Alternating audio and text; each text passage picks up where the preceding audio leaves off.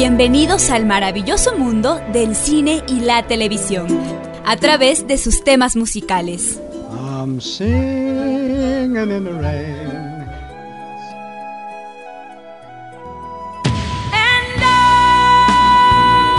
Esto es música, cámara y acción.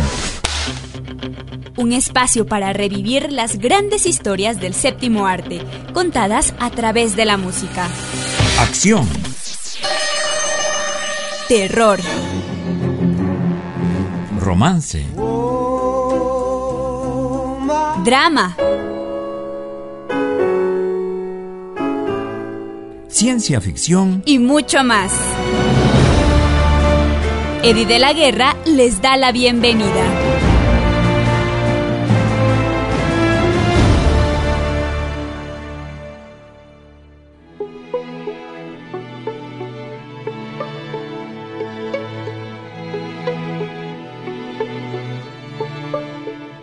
Hola, bienvenidos y bienvenidas a un programa más de música, cámara y acción. Noviembre ha sido el mes de grandes cumpleañeros. Ya la semana pasada tuvimos la oportunidad de escuchar un programa en homenaje a Anne Hathaway y el día de hoy le toca a Leonardo DiCaprio. Nuestro cumpleañero nació en Los Ángeles el 11 de noviembre de 1974, actor pero también productor de cine y de televisión, ambientalista y guionista.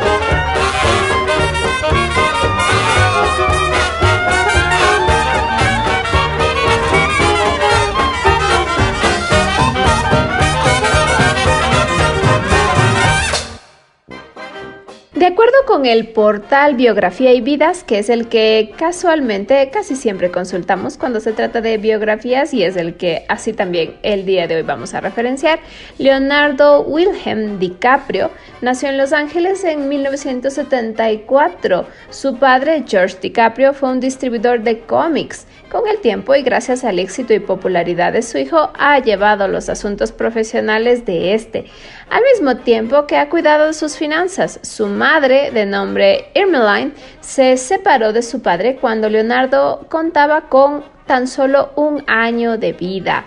Ambos compartieron la custodia de Leonardo hasta que él decidió emanciparse en 1997. Sus estudios fueron discretos, no fue a la universidad y cursó enseñanzas básicas en Los Ángeles, en la John Marshall High School. Su dedicación al mundo de la imagen comenzó en el campo de la publicidad para televisión para luego participar en films eh, de tipo divulgativo. Su primera aparición en pantalla tuvo lugar en la película Critters 3 en 1991, un discreto título en el que el miedo y un raro sentido del humor iban de la mano. Su debut ya como protagonista fue en La vida de este chico de 1993, dirigida por Michael Catton Jones, donde compartió cartel con Robert De Niro. Apenas cantaba con 19 años. La película le valió el premio de la nueva generación y las respectivas candidaturas al Globo de Oro y al Oscar al Mejor Actor. Ya podíamos ver desde esa temprana edad que Leonardo DiCaprio sería un gran actor. Una historia real del galardonado autor Tobias Wolff. Él atentó contra la propiedad de la escuela y escribió cosas obscenas en la pared. Ella pensaba que él necesitaba un padre. Esto no funciona y para colmo te has convertido en un salvaje. Yo ya no puedo aguantarlo más y me dan miedo. Él pensaba que ella necesitaba un marido. Desde luego tienes un gusto horrible eligiendo novio. Que es cuando más o menos conocieron a Dwight. Aquí estoy, qué suerte tenéis. Dwight. La gente me puede llamar como quiera mientras no me llamen tarde para cenar. qué estúpida. Hablé con Dwight el otro día y quiere que vayas a vivir con él un par de meses. ¿Y tú qué vas a hacer entonces? ¿Entregarme a él? Bueno, si vosotros dos os lleváis bien y todo va bien, yo... A lo mejor nos casamos. Te esperan muchos cambios, señorito. Se van a cambiar todas las reglas del juego. Piensa en ello como una aventura. Tal vez aún hagamos un hombre de ti. ¡Jackie! ¡Jackie! Odio estar aquí, ¿lo sabes? Has vuelto a dejar la pasta de dientes sin tapar. Pues no es justo. En mi casa digo lo que quiero sobre la pasta de dientes. ¿Por qué nunca me defiendes, eh? ¿Por qué no me ayudas a enderezar a este maldito chico? Yo no voy a ser el árbitro. Lauren Films presenta al aclamado Robert De Niro. ¡Él está loco! ¡Me voy! Estoy tan asustado, tan asustado, tan asustado. ¡Oh! Ellen Barkin. Podría marcharme contigo ahora mismo, ¿verdad? Sí, podrías. No, no os iréis. No vais a ninguna parte. Vida de este chico. Una historia real. La lucha de un chico por ser libre. ¡Yo me voy! ¿Me has oído?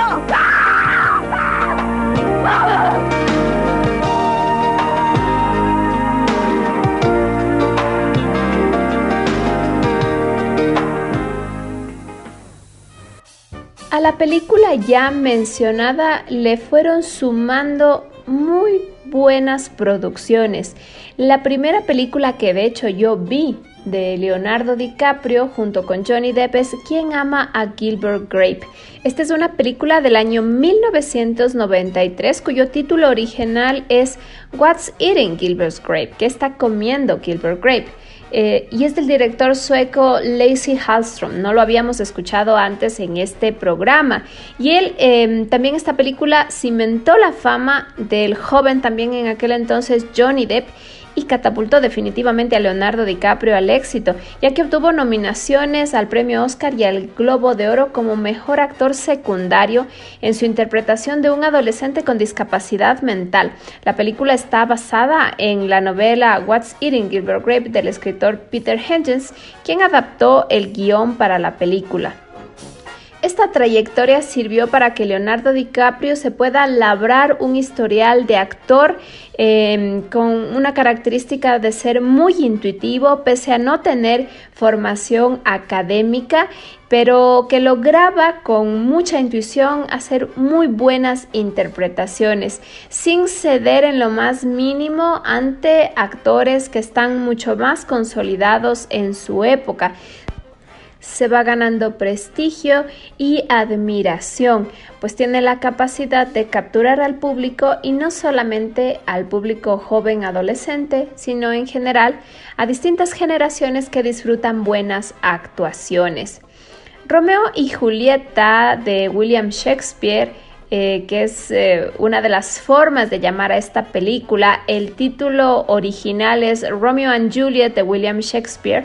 Es la película de 1996 que está basada en la obra Romeo y Julieta, precisamente Shakespeare. Contó con el director australiano Baz Luhrmann y con Leonardo DiCaprio, acompañado de Claire Danes como protagonistas.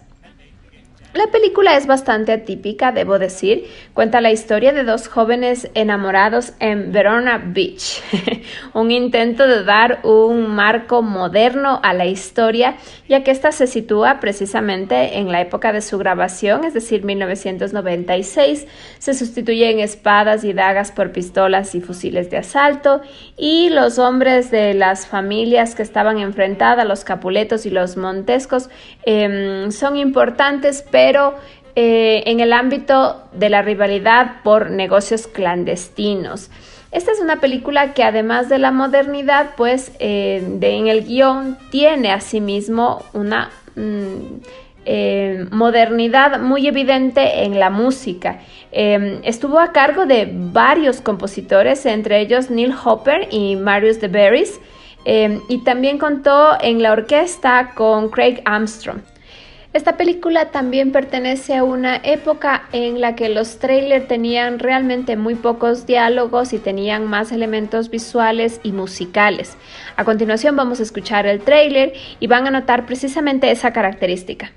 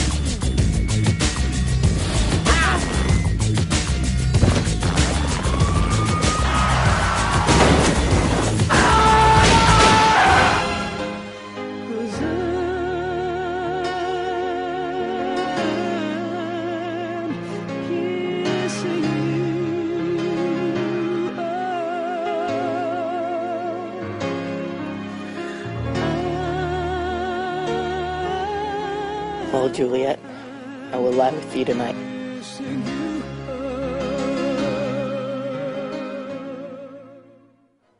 Hasta aquí podemos decir que la carrera de nuestro homenajeado ya era interesante, con nominaciones eh, en premios importantes, pero se puede decir que su gran ocasión, su gran momento llegó cuando el director y productor James Cameron le ofreció el papel de protagonista masculino en Titanic, la película de 1997, película que no solo se llevó un considerable número de premios Oscar de la Academia, eh, no el de la interpretación precisamente, que es el que se esperaba para Leonardo, a pesar de que su interpretación muy, muy, muy interesante, muy buena, capturó la atención sobre todo del público adolescente en aquel momento, eh, sino que además esta película se convirtió en un fenómeno social muy por encima de sus indudables valores cinematográficos, entre ellos la banda sonora. Eh, de esto ya les he comentado en otros programas.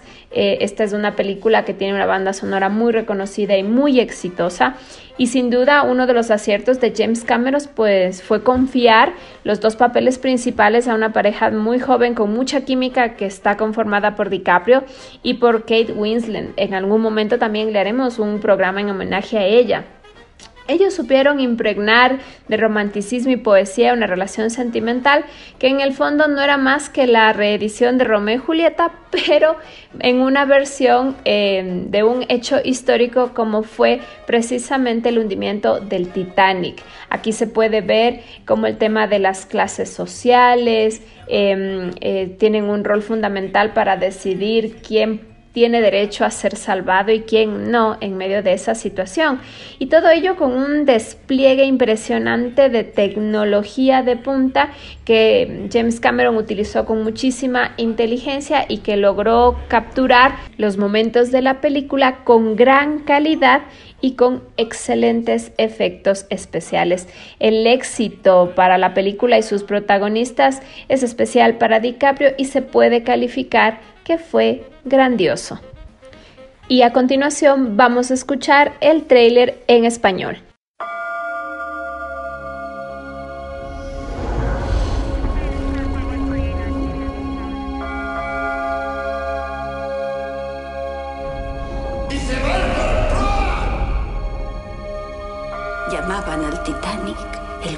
De los sueños.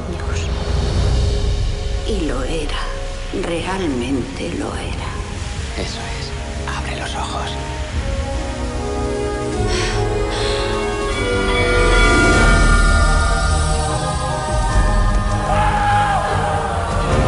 ¡Adelante! ¡Quemad los fogones con toda vuestra energía! Siempre llevo todo cuanto necesito. Creo firmemente que la vida es un regalo y no pienso desperdiciarla. Nunca se sabe qué cartas te repartirán la próxima vez. Aprendes a aceptar la vida tal como viene. Cuando el barco atraque, me reuniré contigo.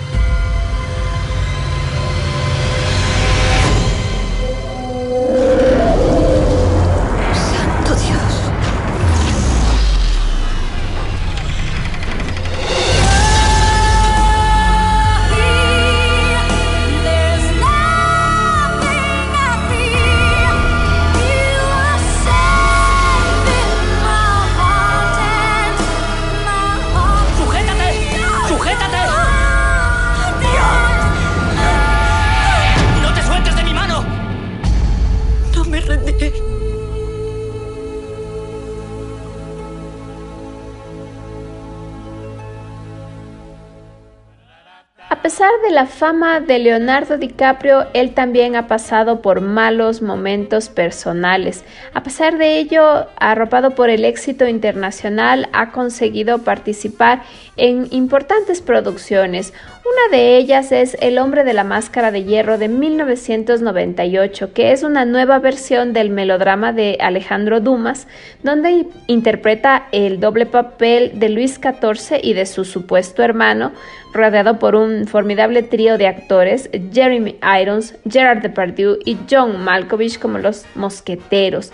El resultado pues fue discreto, pero su personaje fue el máximo aliciente para que millones de espectadores jóvenes, muy especialmente jovencitas, se acercaran a la taquilla para ver a su ídolo en roles dobles totalmente diferentes a lo que habían visto hasta ese momento de su actor favorito.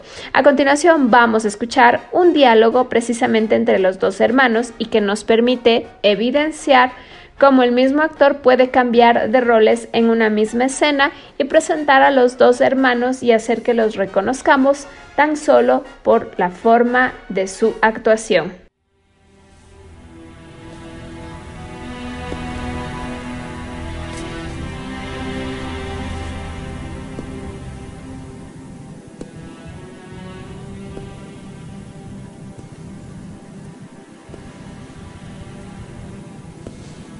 Dijeron que el impostor había muerto. ¿Sabía? ¿Sabía que había un hombre con tal parecido? Él es mi hermano. ¿Hermano? Gemelo. Mi sangre. Algo que lo ha mantenido vivo hasta ahora.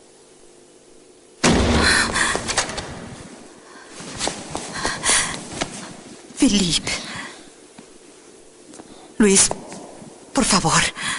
¿Eres parte de esto, madre? Él es tu hermano. Los amo a los dos. ¿Y tu amor no significa nada para nosotros? Significa algo para mí.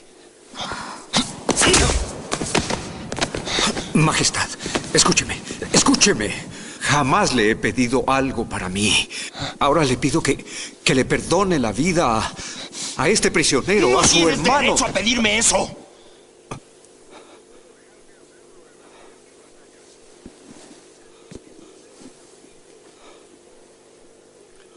Majestad, cada día de su vida lo he admirado. He peleado por usted. He rezado cada día para verlo como alguien mejor que su corona, mejor que la ley. Por favor, muéstreme lo que han logrado. mi- Misericordia. Estás del lado de los traidores. De este. El peor de todos, mi hermano. Él trató de sustituirme. ¿Y qué le hizo usted a su hermano? Por un momento, creí que se convertiría en el rey que siempre deseé que fuera.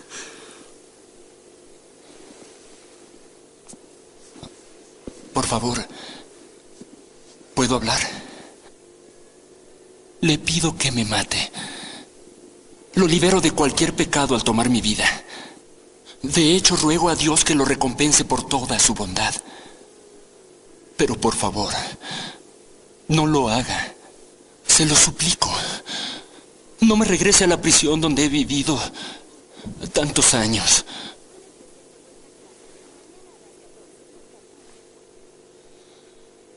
D'Artagnan, buscarás a Portos, Athos y a Aramis y traerás sus cabezas o cortaré la tuya.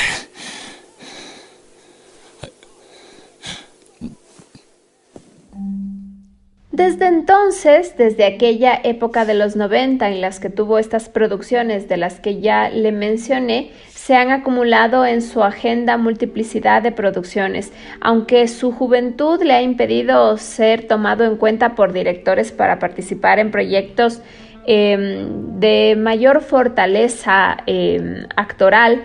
Eh, debe destacarse que su participación siempre en el rol que se le haya pedido ha sido impactante. Debe destacarse su participación en el proyecto del maravilloso, genial Woody Allen, eh, Celebrity 1998. A Woody Allen también le hicimos un programa en su homenaje que está en la primera temporada de Música, Cámara y Acción. Por ahí si no lo han escuchado lo pueden buscar para eh, escucharlo a través del podcast.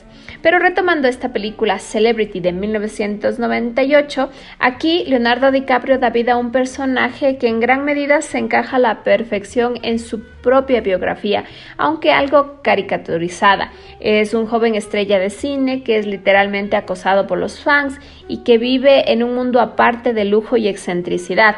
Aficionado a los videojuegos y el tenis de mesa, sin duda se consolida como una estrella cinematográfica prometedora del siglo XXI. Eh, dado que la producción de nuestro homenajeado es bastante importante, voy a hacer un resumen rápido y cronológico de sus interpretaciones. En 1991 se los había dicho Critters 3. En 1992 interpretó a Guy en Poison Ivy. En 1993 Tobias, Toby Wolf, en lo que podría ser esa primera gran producción de cine, The Boys Life, eh, que tuvo como dato importante esa premiación como mejor actor revelación en The Chicago Film Critics Association.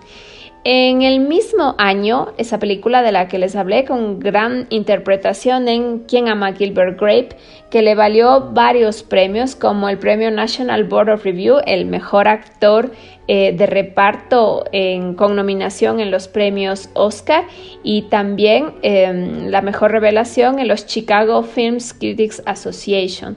Em, vamos a, también a mencionar en 1994 a The Food Shooting Party, en 1995 una película que a mí me gusta muchísimo con Sharon Stone, eh, que es Rápida y Mortal. Esta es una película bastante interesante, muy divertida, donde tiene un rol eh, interesante, eh, y me refiero por interesante a que tiene una actuación en la que muere y las escenas de fallecimiento son las más difíciles de lograr en Hollywood y esta es una película en la que él lo logra de manera espléndida. Interpretó en el mismo año a Jim Carroll de Basketball Diaries y a Arthur Rimbaud en Total Eclipse. También em, en 1996 esa interpretación de Romeo Montesco en esa película de Romeo y Julieta de Shakespeare tuvo muchísimas nominaciones en premios populares por el público, entre ellos los premios Blockbuster, el, el, Oso de Plata al Mejor Actor y nominado en los premios MTV, que como les decía son premios de mucha acogida a través del público. Luego, en 1996, interpretó a Hank en Marvin's Room y también, nuevamente, nominaciones al mejor actor de reparto en el premio del Sindicato de Actores, que esto es uno de los premios más representativos. Interpretó luego, como les había dicho, esa gran interpretación de Jack Dawson en Titanic 1997 eh, con todas esas nominaciones a los premios que también ya mencioné y adicionalmente la del premio de sindicatos de actores. Esto al mejor actor. Luego también esta interpretación que les había ya comentado, tanto de Luis y de Philippe, Felipe, en El hombre de la máscara de hierro en 1998. En el mismo año interpretó a Brandon Darrow en Celebrity. Y em, Posteriormente tuvo una interpretación en 1999 de una película que gustó un poco a los críticos, pero que fue un fracaso total en taquilla y me refiero a la película La playa. Em, esto mantuvo a Leonardo alejado de los grandes proyectos cinematográficos una larga temporada, hasta que en el año 2002 regresó a la pantalla grande de la mano de dos de los mejores directores de Hollywood, Martin Scorsese, que le brindó el papel, em, uno de los papeles más representativos en Gangster de Nueva York, y Quentin Tarantino más recientemente. Durante esta temporada larga, eh, las películas son muchas y vamos a tener que mencionarlas rápidamente y todas, en absolutamente todas, hay algún tipo de nominación a la actuación de Leonardo. En 1998, The Grove Family, Teen's Choice Award. En el año 2000, eh, Richard, esta película de la playa que les había dicho que gustó, eh, nominado a los eh, Teen's Choice Award. En el año 2001, interpretando a Derek en Don's Plum. Esta película tiene el dato curioso de que fue filmada en 1995, pero fue lanzada en el año 2001. Luego en el año 2002, la interpretación de Frank William Aberlin em, en Atrápame si puedes, en esta película también acompañando a Tom Hanks, otro de los grandes del cine y teniendo muchísimas nominaciones. De hecho, la música que hemos estado escuchando en el fondo en esta segunda parte del programa ha sido precisamente la de Atrápame si puedes. 2002, ya lo había dicho, en Gangster en Nueva York. En el año 2004, El Aviador, donde interpreta a Howard Hodge. Aquí mencionar la gran cantidad de nominaciones y de premios se me tomaría todo el programa. Así que vamos a pasar a otra de las grandes películas, Diamantes de Sangre, en el año 2006, que tiene asimismo un listado impresionante de nominaciones. y luego su interpretación de Billy Costigan en The Departed el año 2006, nuevamente una película sumamente importante en nominaciones de todo tipo, premios de todo tipo y por supuesto para Leonardo. Luego para el año 2007 eh, interpreta en calidad de narrador y también es el productor de Eleven Hour. Luego interpreta a Roger Ferris en Red de Mentiras en el año 2008, esta sin nominaciones. Luego en el mismo año interpreta a Frank Weller en Revolutionary Road, Aquí, dato importante de esta película es que vuelve a compartir pantalla con Kate Winslet en una película absolutamente premiada en el Festival Internacional de Cine de Palm Springs a la mejor interpretación en unidad, es decir, en equipo, actores trabajando juntos, muchas nominaciones a premios, eh, entre ellos el Globo de Oro al mejor actor, el premio Satélite, eh, y también eh, muchos otros, eh, dentro de ellos en los Critics Association como mejor actor dramático. Posteriormente, en el año 2010, interpreta a Edward Teddy Daniels en Shooter Island. Y luego, en el año 2010, vuelve a ser narrador en Hubble 3D. Para el mismo año, interpreta a Dominic Cobb en la película Inception esta película, por eh, eh, ustedes deben conocer muy bien a Christopher Nolan, el director de esta película, su creación, pues se llevó el premio a mejor actor de ciencia ficción. Eh, y también en, muchos otros premios relacionados a esta categoría en el género. Tiene muchos premios en, en los premios satélite en los People's Choice Award, entre muchos otros. Para el año 2011 interpreta a Edgar Hoover en J. Edgar, la película, eh, asimismo con muchísimas nominaciones. Y luego en el año 2012 interpreta a Monsieur Calvin en Django. Luego interpreta a Jay Gatsby. Esta es una de las películas que a mí me cuesta un poco ver porque amo el libro. El Gran Gatsby para mí es, es un gran libro eh, que cuando se lleva al cine en el año 2013 me genera a mí un conflicto en relación con la música, porque el Gran Gatsby eh, tiene lugar en una época de los años 20 donde la música es maravillosa, es impresionante, es una música que a mí me atrae muchísimo, pero la película, siendo que recrea a la perfección la época visualmente, lo hace con música moderna. Entonces a mí me cuesta un poco verla, a pesar de ello sigo disfrutando las grandes interpretaciones en esta película. En el año 2013 también interpretó a Jordan Belfort en El Lobo de Wall Street y aquí también recibió importantes nominaciones, entre ellas la nominación al mejor actor en los premios Oscar y también en los premios BAFTA. Luego para el año 2015 interpreta a Hugh Glass en El Renacido y asimismo se lleva el Oscar al mejor actor, el Globo de Oro al mejor actor, el premio BAFTA en la misma categoría y también en la misma categoría el premio em, de los Critics Choice Award. Y finalmente, en el año 2015 se interpreta a sí mismo en The Audition. De esta etapa hasta el año 2015, vamos a escuchar la música de El Gran Gatsby, que como les había dicho es muy moderna. De toda la producción musical, vamos a escuchar el tema principal que se le encargó a Lana del Rey. La canción que vamos a escuchar se titula Young and Beautiful.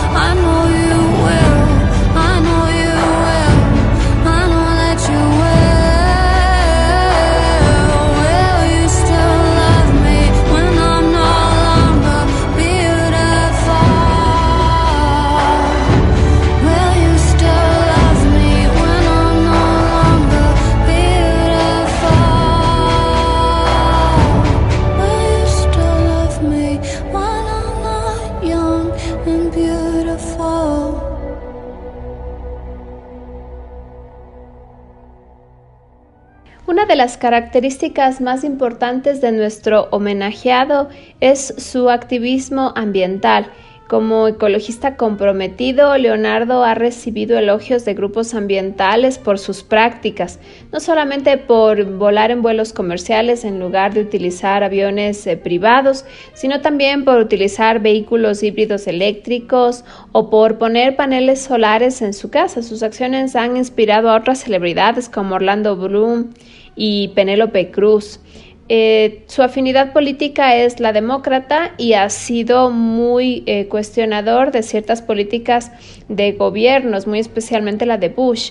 Eh, DiCaprio siempre ha sido un activista por los derechos de la naturaleza, del ambiente, pero también es sensible a los derechos y ha hecho su voz sonar para apoyar a la comunidad LGBT. En 2016, en febrero, precisamente al recibir su primer Oscar después de una larga carrera de grandes películas con muchas nominaciones, en su discurso de agradecimiento hizo mención al cambio climático. Este, sin embargo, no ha sido su única eh, presentación para hablar sobre este tema en público. A continuación voy a compartir con ustedes un discurso que dio ante la Organización de Naciones Unidas precisamente sobre este tema. Gracias, señor secretario general, a sus excelencias, damas y caballeros distinguidos invitados. Es un honor estar aquí hoy. Estoy aquí no como experto, sino como un ciudadano preocupado, uno de los 400.000 que marchamos en New York este domingo y uno de los billones alrededor del mundo que queremos resolver la crisis climática. Como actor, actúo para vivir. Interpreto personajes ficticios que generalmente resuelven problemas ficticios. Creo que la humanidad ha visto el cambio climático de la misma manera, como si fuese ficción, como si pretender que no es algo real hará que desaparezca. Pero creo que todos sabemos que eso no es verdad. Cada semana vemos nuevos e innegables eventos climáticos, evidencias de que el cambio climático acelerado es una realidad actual. Las sequías se intensifican, los océanos se acidifican con gases que salen del, del suelo. Estamos viviendo eventos climáticos extremos con los hielos de la Antártida y Groenlandia derritiéndose a una velocidad sin precedentes, décadas antes de lo previsto por los científicos. Nada de eso es retórico ni nada de eso es histeria, es un hecho. La comunidad científica lo sabe, la industria lo sabe, los gobiernos lo saben, incluso las Fuerzas Armadas de los Estados Unidos lo saben. El jefe de la Armada de Naciones Unidas, almirante Locker, dijo hace poco que el cambio climático es la única y mayor amenaza de seguridad. Amigos míos, este grupo, a lo mejor más que cualquier otra reunión en la historia de la humanidad, se enfrentan a esta difícil pero lograble tarea. Pueden hacer historia o ser destruidos por ella. Para ser claros, no se trata de decirle a la gente que cambie sus botellitas o que compre un coche híbrido. Este desastre va más allá de las decisiones de las personas. Se trata de nuestras industrias y de los gobiernos alrededor del mundo tomando acciones decisivas y de gran escala. Ahora es nuestro momento para actuar. Necesitamos cobrar por las emisiones de carbono y eliminar los subsidios gubernamentales para las compañías que usan petróleo, gas, carbón. Debemos terminar con la libertad de las industrias contaminantes. No se merecen nuestros impuestos, se merecen nuestro control o la propia economía morirá si nuestros ecosistemas colapsan. La buena noticia es que la energía renovable no solo es alcanzable, sino que es una buena política económica. No es un debate que corresponda a los partidos. Aire limpio y un clima habitable son derechos humanos inalienables. Resolver esta crisis no es un tema político, es sobre nuestra propia supervivencia. Es un momento de urgencia con un mensaje urgente. Delegados de honor, líderes del mundo. Yo actúo para vivir, ustedes no. La gente dio su opinión el domingo en todo el mundo y el momentum no se detendrá. Ahora es su turno. El momento de responder al mayor desafío de la humanidad es ahora. Les rogamos que lo encaren con coraje y honestidad. Gracias.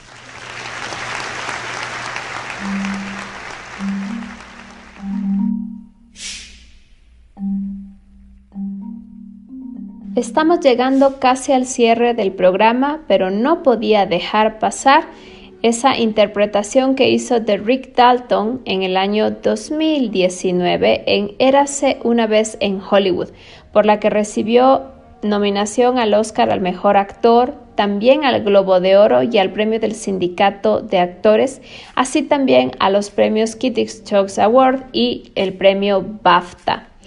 Esta es una película em, estadounidense de crimen, comedia, drama y misterio, mezcla todos estos géneros que está escrita y dirigida por Quentin Tarantino. La cinta fue protagonizada por él junto a Brad Pitt, Margot Robbie y demás actores que interpretan a grandes artistas de la época dorada precisamente en Hollywood.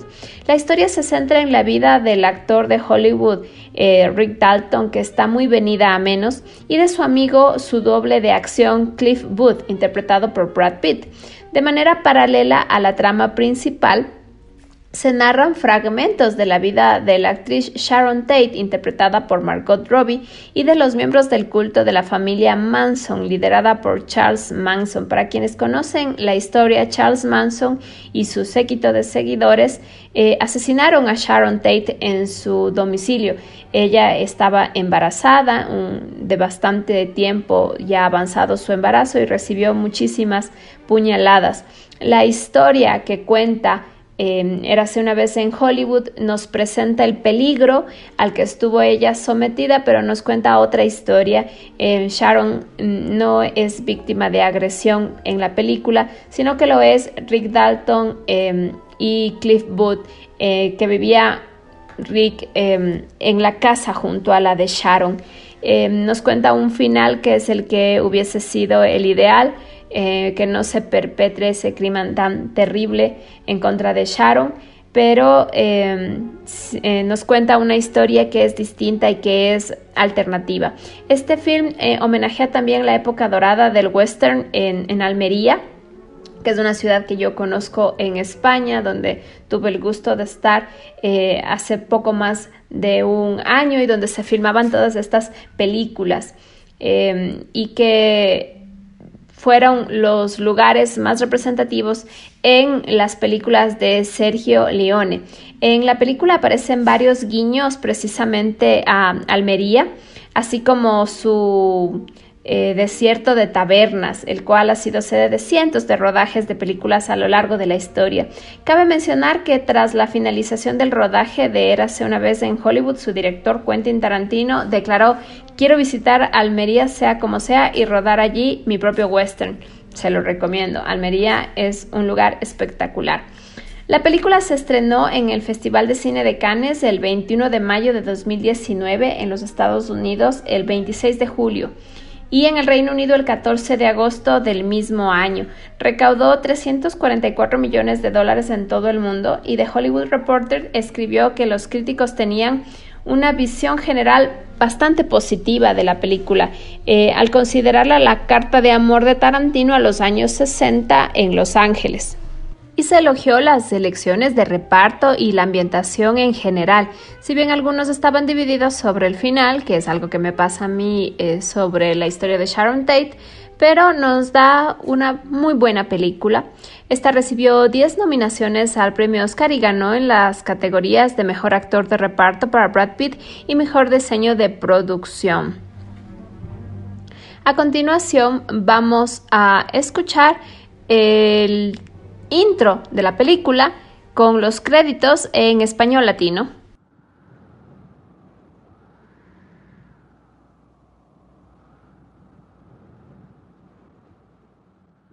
Ese hombre vale 500 dólares. Y este hombre va a cobrarlos. Es Jake Cahill y se rige por la recompensa. Nunca los entregas vivos, ¿así, Jake? No cuando ellos son tres y yo uno.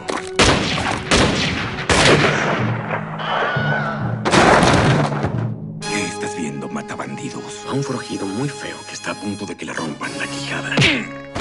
Los aficionados tratan de entregarlos vivos. A los aficionados los matan. Vivo o muerto, usted no es más que un signo de dólares para Jake Cahill en La Recompensa. Los jueves a las 8.30, solo en NBC. ¿Qué tal, amigos? Soy Alan Kincaid en el set del exitazo de la NBC y Screen Gems, la serie de televisión La Recompensa. Ahora, si creen que están viendo doble, no ajusten sus televisores porque, bueno, sí están viendo doble. A mi derecha está el protagonista de la serie, J.K. Hill en persona, Rick Dalton. Y a mi izquierda está su doble de acción, Cliff Booth. Bienvenidos, caballeros, y gracias por su tiempo para visitarnos. Allen, el placer es nuestro. Bien, Rick, uh, explícale al público qué hace un doble de acción exactamente. Pues a los actores se nos requiere hacer muchas cosas peligrosas. Digamos que a Jake Cahill lo derribaron de su caballo a tiros. Bien, ¿puedo caer de un caballo? Claro que sí. Y sí, eso ya pasó. Pero digamos que caigo mal y que me lastimo la muñeca o que me tuerzo el tobillo y eso implicaría una carga para la producción ya que yo no podría trabajar una semana. Entonces, la función de Cliff es llevar esa carga. ¿Así eh, describirías tu empleo, Cliff? ¿Cómo llevar su carga? Sí, más o menos. Acompáñenme la próxima semana al programa de Dick Van Dyke, donde hablaré con esos cómicos sin par, Maury Amsterdam y Rosemary. Hasta entonces, soy Allen Kincaid diciendo adiós desde Hollywood.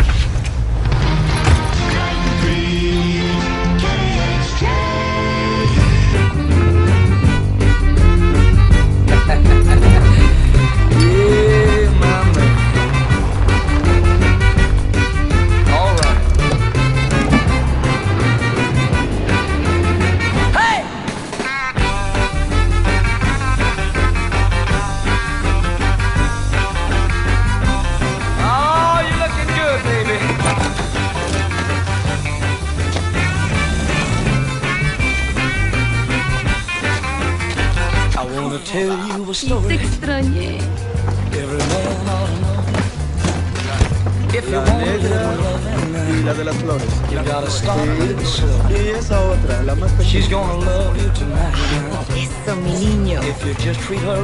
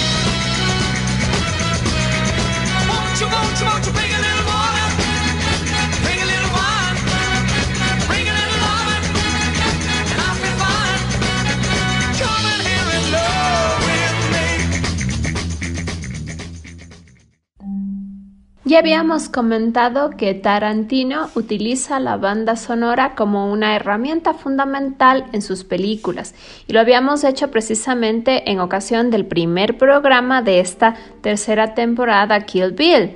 La música de Once Upon a Time in Hollywood es también el nombre de la banda sonora. Se trata de un conjunto de piezas musicales que permiten introducirnos al inquietante mundo del rock and roll en esa época dorada y los géneros que en aquel momento estuvieron de moda. La banda musical Deep Purple eh, es parte protagonista de esta banda sonora con uno de sus temas.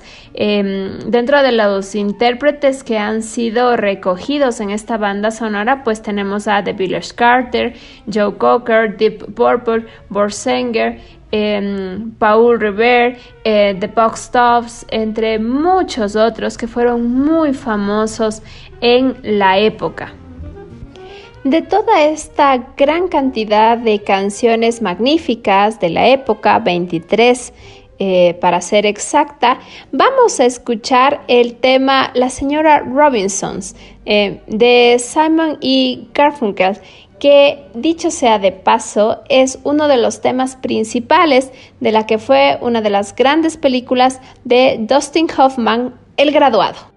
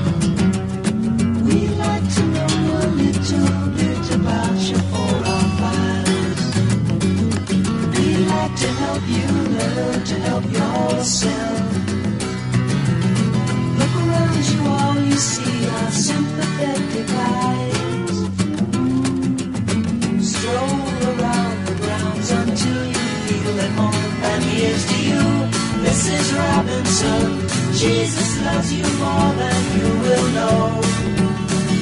Whoa, whoa, whoa. God bless you, please, Mrs. Robinson. Heaven holds a place for those who pray. Hey, hey, hey. Hey, hey, hey.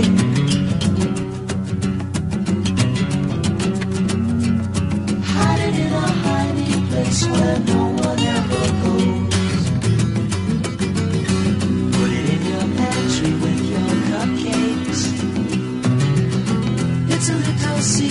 just the Robinsons are there.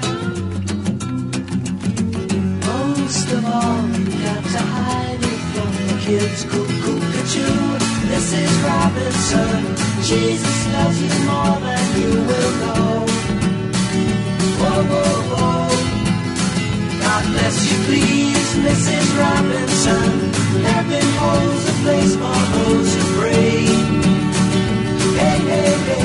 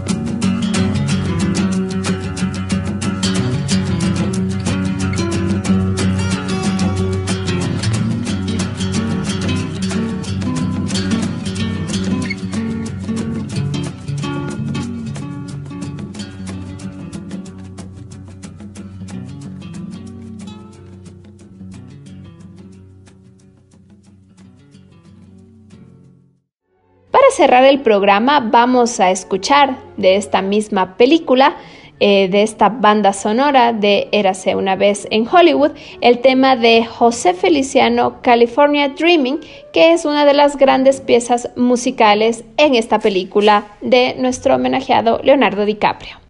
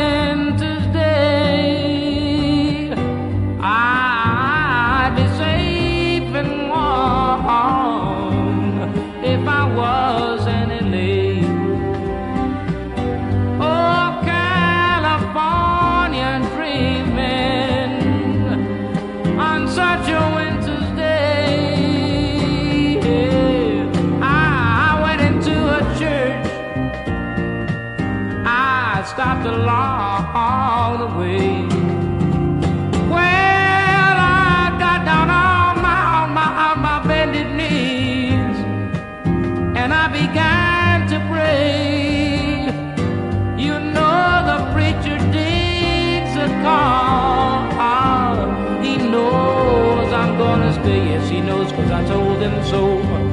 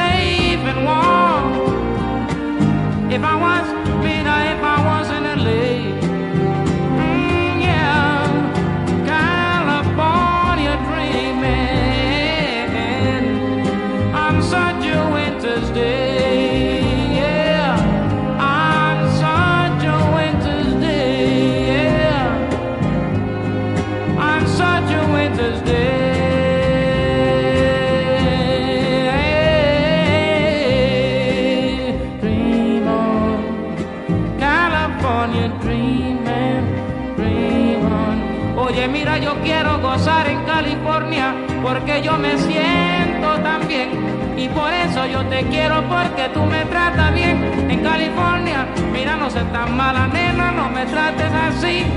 Que yo me quiero morir, muchachita, por tu amor, por tu amor nada más. Oye, no me digas que no, porque yo Oye, mulata, mira, baby, hey, California dreaming. It doesn't matter how you say it. All I wanna say is I love, I, I love California, baby, yeah. I really love, really love, I really need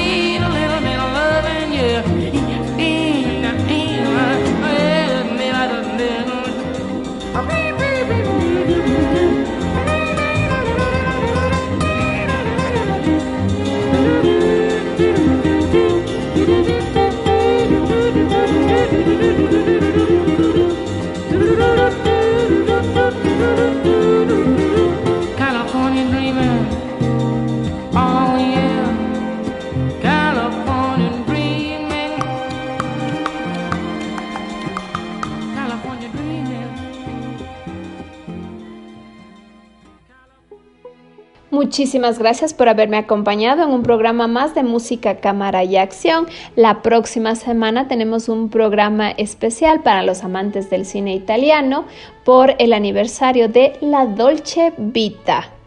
Ya lo saben, los viernes a las 16, los sábados a las 11 y si no pueden escucharlo en vivo, el podcast está siempre disponible en Voz Andina Internacional. Gracias por acompañarnos en Música, Cámara y Acción. No olviden sintonizarnos la próxima semana para continuar este viaje musical.